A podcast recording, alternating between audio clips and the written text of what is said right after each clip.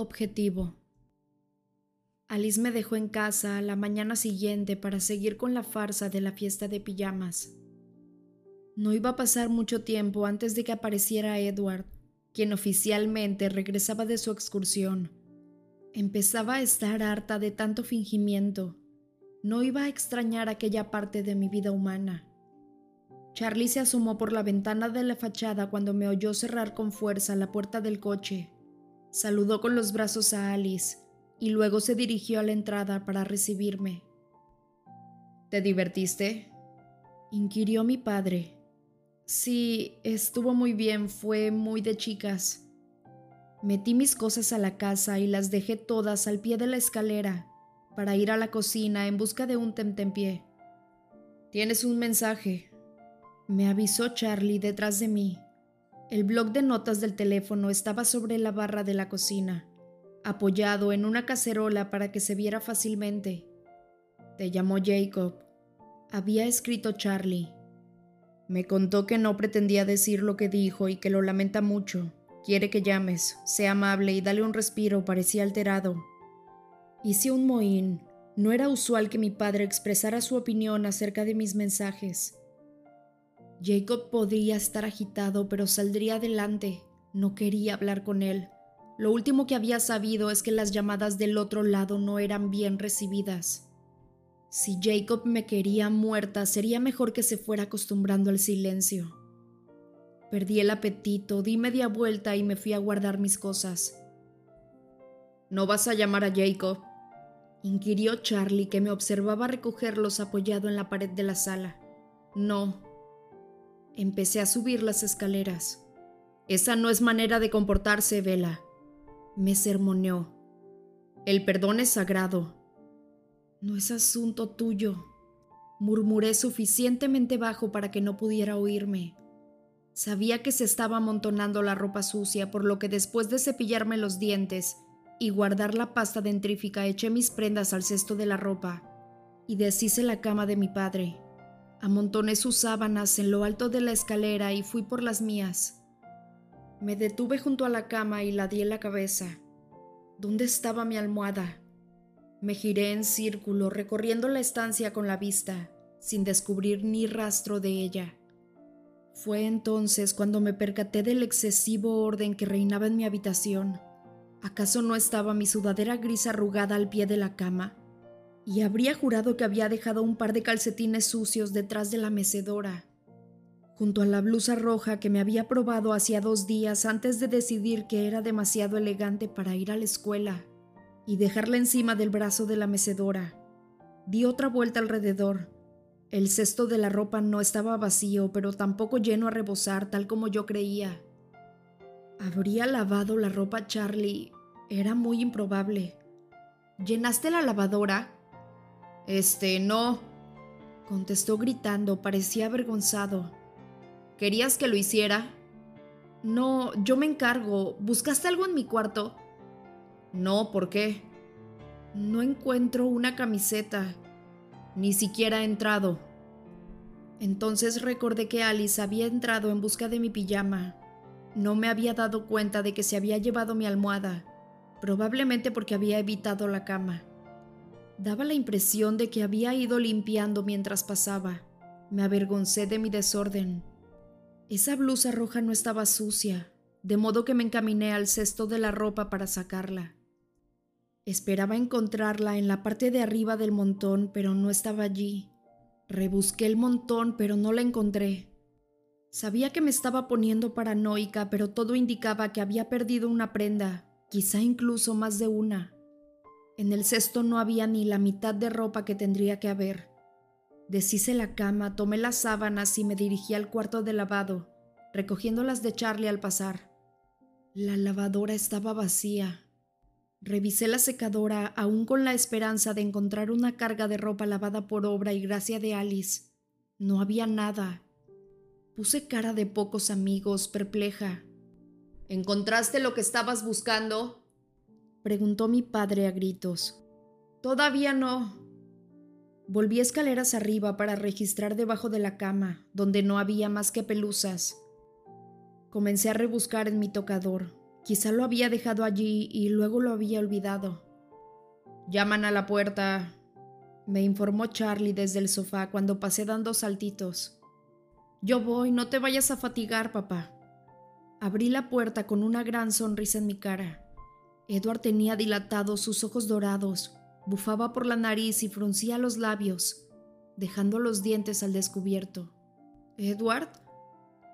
Mi voz se agudizó a causa de la sorpresa cuando entendí el significado de su expresión. ¿Qué pa... Dame dos segundos. Puso un dedo en mis labios y agregó en voz baja. No te muevas. Permanecí inmóvil en el umbral y él desapareció. Se movió a tal velocidad que mi padre ni siquiera lo vio pasar. Estuvo de regreso antes de que lograra recobrar la compostura y contar hasta dos. Me rodeó la cintura con el brazo y me condujo a la cocina. Recorrió la habitación rápidamente con la mirada y me sostuvo contra su cuerpo, como si me estuviera protegiendo de algo. Eché un vistazo al sofá. Charlie nos ignoraba intencionadamente. Alguien estuvo aquí. Me dijo al oído después de haberme conducido al fondo de la cocina. Hablaba con voz forzada. Era difícil oírlo por encima del centrifugado de la lavadora. Te juro que ningún licántropo... Empecé a decir. No es uno de ellos. Me interrumpió de inmediato al tiempo que negaba con la cabeza, sino uno de los nuestros. El tono de su voz dejaba claro que no se refería a un miembro de su familia. La sangre abandonó mi rostro. Victoria, inquirí con voz entrecortada. No reconozco el aroma. Uno de los Vulturis, aventuré. Es muy probable. ¿Cuándo? No hace mucho. Esta mañana de madrugada, mientras Charlie dormía. Por ese motivo creo que deben ser ellos y quien quiera que sea no lo tocó, así que debía de perseguir otro fin. Buscarme. No me contestó, pero su cuerpo estaba inmóvil como una estatua. ¿Qué están cuchicheando ustedes dos ahí dentro? preguntó mi padre con recelo mientras avanzaba hacia la cocina, llevando un tazón vacío de palomitas. Sentí un mareo. Un vampiro había venido a buscarme dentro de mi casa mientras mi padre dormía. El pánico me abrumó hasta el punto de dejarme sin habla. Fui incapaz de responder, solo pude mirarlo horrorizada. La expresión de Charlie cambió y de pronto esbozó una sonrisa. Si están discutiendo, bueno, no los voy a interrumpir. Sin dejar de sonreír, depositó el tazón en el fregadero y se fue con aire despreocupado. Vámonos, me instó Edward con determinación. Pero, ¿y Charlie? El miedo me atenazaba el pecho, dificultándome aún más la respiración. Él caviló durante unos segundos y luego sacó el teléfono celular. Emmet, dijo entre dientes, comenzó a hablar tan deprisa que no pude distinguir las palabras. Terminó de hablar en medio minuto, luego empezó a arrastrarme hacia la salida. Emmet y Jasper están en camino. Me informó al sentir mi resistencia. Van a peinar los bosques, tu padre estará salvo. Entonces, demasiado aterrada para pensar con claridad, dejé que me llevara. El gesto de suficiencia de Charlie se convirtió en una mueca de confusión cuando nuestras miradas se encontraron. Pero Edward me sacó por la puerta antes de que papá lograra articular una palabra. ¿A dónde vamos? No podía hablar en voz alta, ni siquiera cuando subimos al coche. Vamos a hablar con Alice. Me contestó con su volumen de voz normal, pero con un tono sombrío. ¿Crees que ha podido ver algo? Entrecerró los ojos y mantuvo la vista fija en la carretera. Quizá. Nos estaban aguardando, alertados por la llamada de Edward. Andar por la casa era como caminar por un museo donde todos estaban quietos como estatuas, en diferentes posiciones que reflejaban la tensión. ¿Qué sucede? Quiso saber Edward cuando traspasamos la puerta. Me sorprendió verlo con los puños cerrados de ira.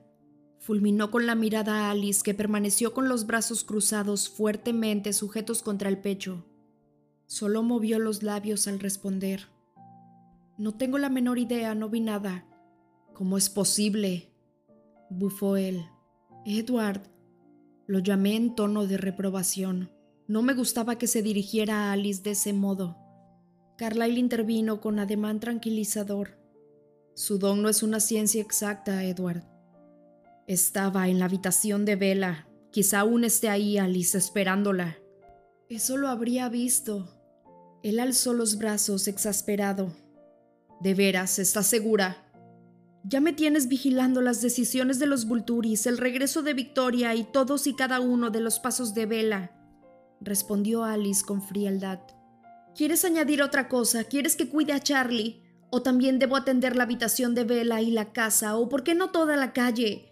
Edward, enseguida se me va a escapar algo, se crearán fisuras si intento abarcarlo todo. Da la impresión de que eso ya ha sucedido, le espetó Edward.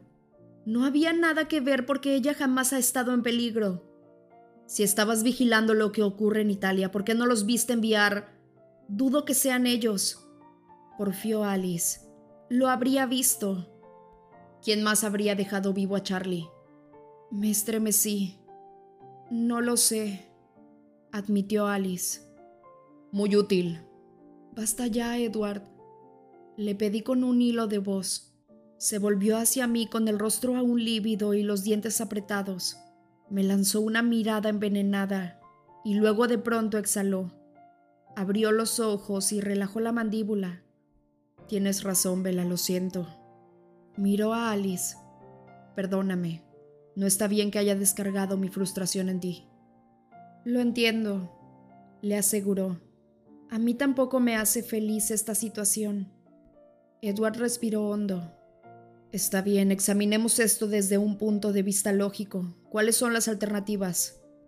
Todos parecieron relajarse al mismo tiempo. Alice se calmó y se reclinó contra el respaldo del sofá.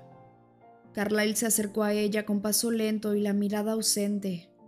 Esme se sentó en el sofá y flexionó las piernas para ponerlas encima.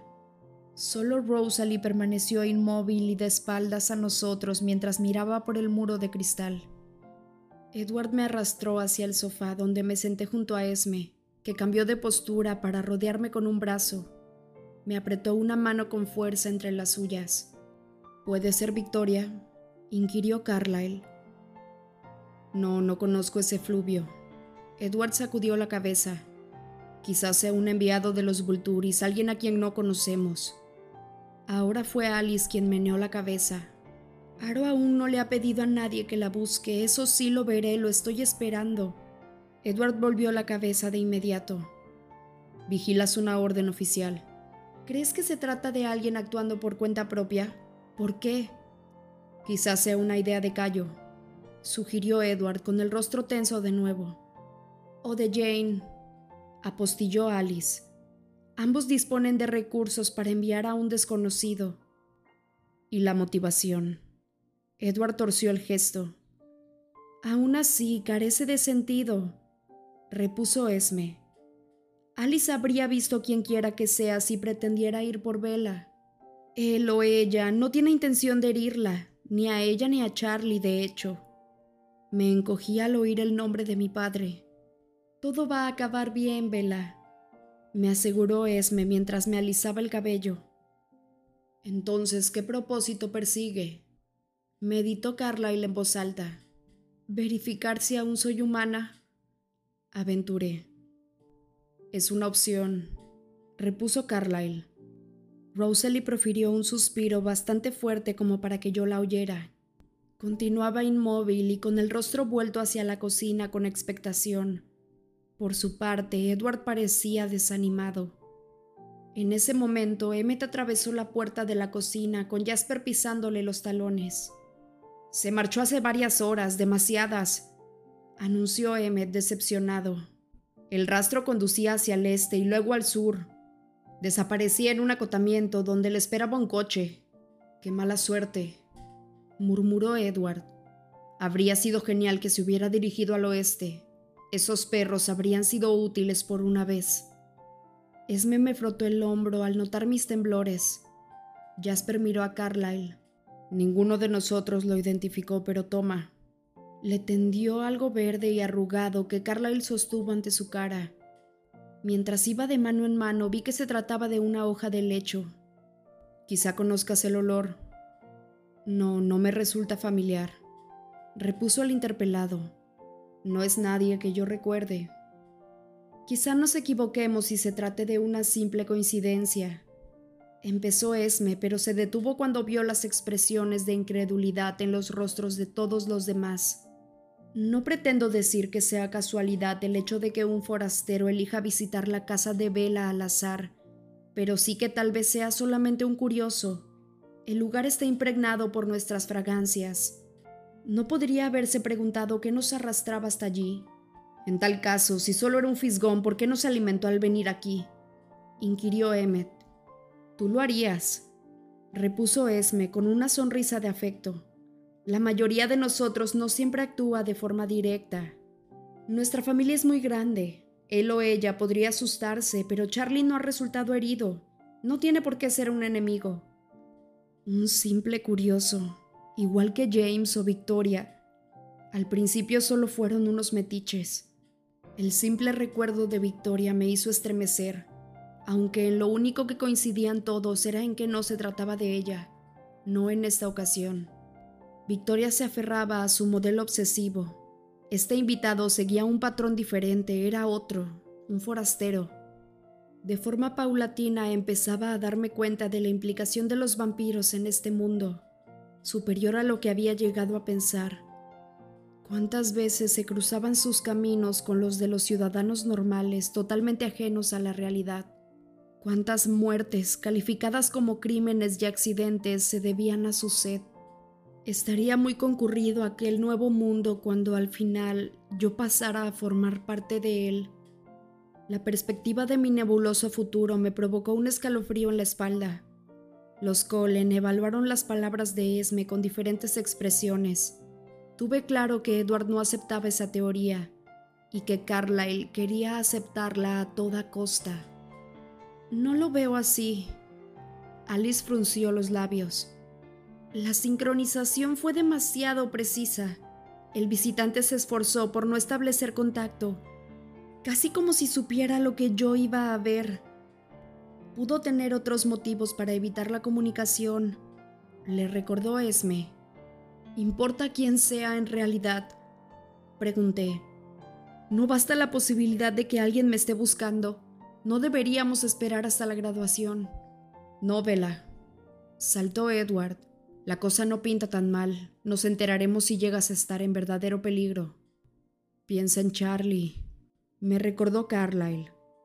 Imagina lo mucho que le afectaría tu desaparición. Estoy pensando en él. Él es quien me preocupa. ¿Qué habría sucedido si mi huésped de anoche hubiera tenido sed? En cuanto estoy cerca de mi padre, él también se convierte en un objetivo. Si algo le ocurre, la culpa será mía y solo mía. Claro que no, Vela. Intervino Esme acariciándome el pelo de nuevo. Y nada le va a suceder a Charlie. Debemos proceder con más cuidado, solo eso. Con más cuidado, repliqué incrédula. Todo terminará bien, me aseguró Alice. Edward me estrechó la mano con fuerza. Al estudiar todos aquellos hermosos semblantes uno por uno, supe que nada de lo que yo dijera iba a hacerles cambiar de idea. Hicimos en silencio el trayecto de vuelta a casa. Estaba frustrada. Continuaba siendo humana a pesar de que yo sabía que era un error. No vas a estar sola ni un segundo, me prometió Edward mientras me conducía al hogar de Charlie. Siempre habrá alguien cerca, Emmet, Alice, Jasper. Suspiré. Eso es ridículo, se van a aburrir tanto que tendrán que matarme ellos mismos, aunque sea solo para entretenerse. Él me dedicó una mirada envenenada. Qué graciosa, Vela. Cuando regresamos, Charlie se puso de un humor excelente al ver y malinterpretar la tensión entre nosotros dos. Muy seguro de sí mismo, me vio improvisar cualquier cosa para darle de cenar. Edward se había disculpado durante unos minutos para lo que supuse que sería alguna tarea de vigilancia, pero Charlie esperó a que regresara para entregarme los mensajes. Jacob volvió a llamar, dijo mi padre en cuanto Edward volvió de la sala. Mantuve el gesto inexpresivo mientras depositaba el plato delante de él. De verdad.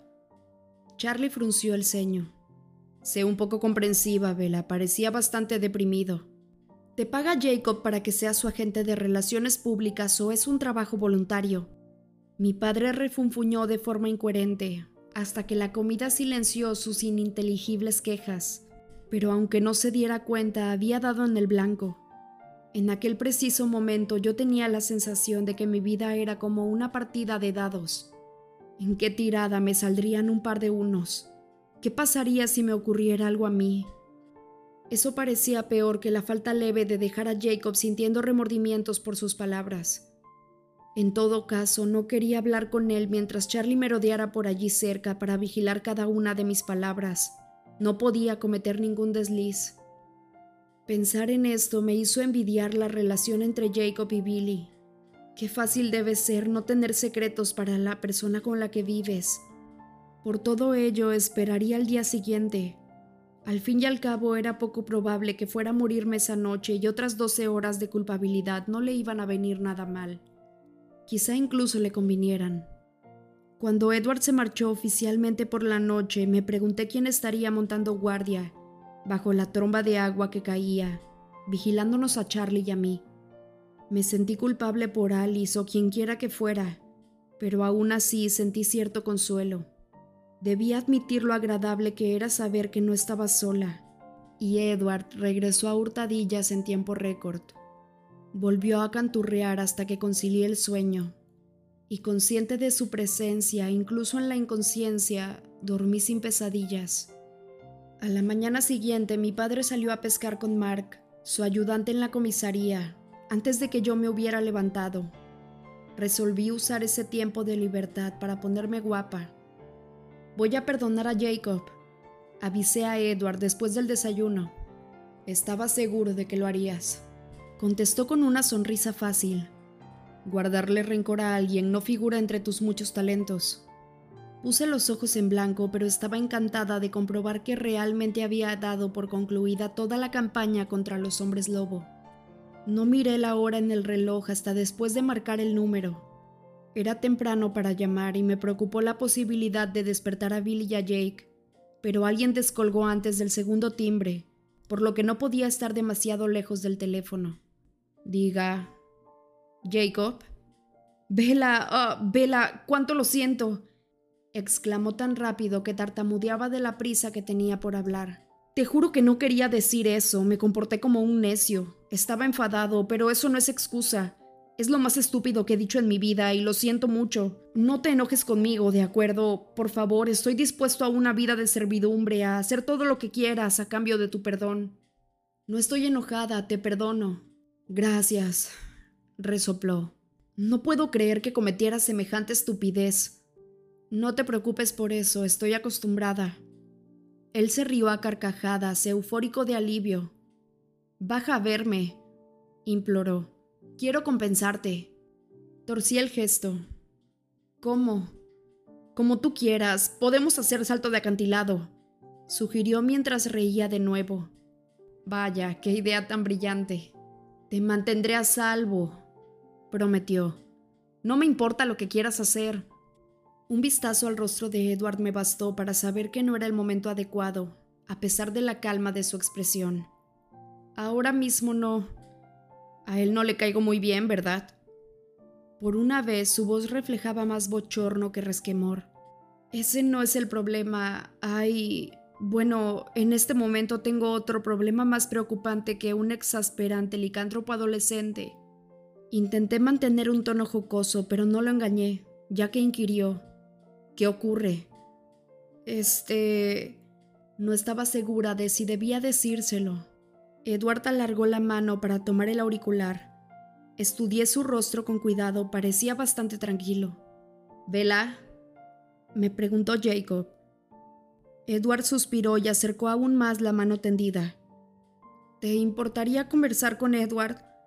Le pregunté con cierta aprensión. Quiere hablar contigo. Se produjo una larga pausa.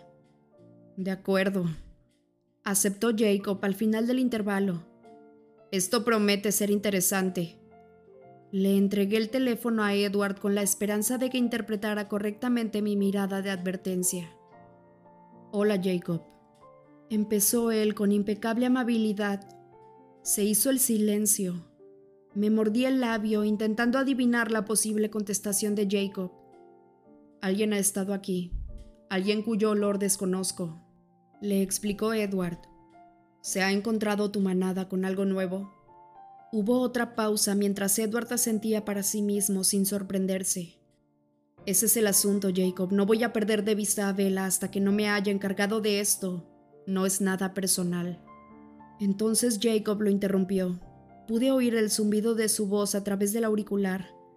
Fueran cual fueran sus palabras, eran más intensas que antes. Intenté descifrarlas sin éxito. Quizá estés en lo cierto, comenzó Edward, pero Jacob siguió expresando su punto de vista. Al menos ninguno de los dos parecía enfadado. Es una sugerencia interesante y estamos bien dispuestos a negociar si Sam se hace responsable. Jacob bajó el volumen de la voz.